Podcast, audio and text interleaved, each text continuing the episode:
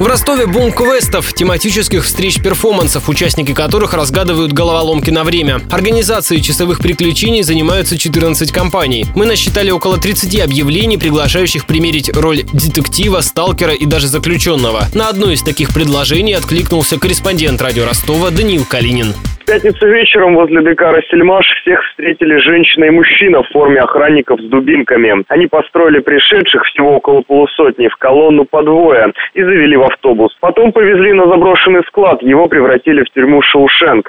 Так начинается квест по мотивам голливудского триллера «Побег из Шоушенка». Площадь выбранной локации полторы тысячи квадратных метров. Тюрьма состоит из трех больших залов, прогулочного дворика и десятка комнат. Есть тюремная библиотека, карцер и кабинет директора. Остальное это камеры заключенных. Несколько помещений пока закрыты для посетителей. Там не закончили оформление. Участников квеста разбили на группы по 8 человек. Выдали серую тюремную робу с номерами. Кроме охраны, новичков Шоушенка встречают полтора десятка бывалых сидельцев. Это нанятые актеры. Они составляют массовку. Суть квеста – сбежать из тюрьмы, но перед этим нужно побывать во всех ее уголках. Участникам приходится плохо себя вести, чтобы попасть в карцер, подкупать бывалых, чтобы те отвели их в библиотеку или в кабинет директора. Передвигаться по тюрьме можно только строем и с руками за спиной. За проступки могут заставить отжиматься, приседать или танцевать канкан. -кан. Завершается все дискотекой, пока персонал тюрьмы танцует под джаз, игроки тайком проникают через потайную дверь в тоннель, который ведет к свободе.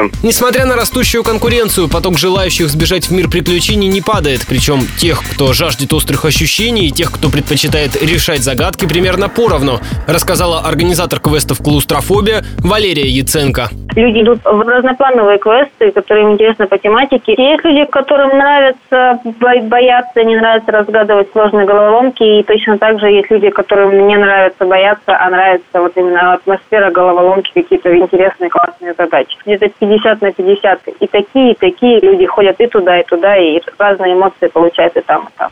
За полтора года с появления первого квест-рума посетитель стал искушенным. Чтобы завлечь его, уже недостаточно придумать интересный сценарий. Нужно еще атмосферно оформить локацию и желательно нанять актеров. На все это может уйти несколько сотен тысяч рублей. При этом организаторы рассчитывают окупить затраты за 3-4 месяца. Для компании из 4-5 человек час в квест-руме стоит в среднем 2500 рублей.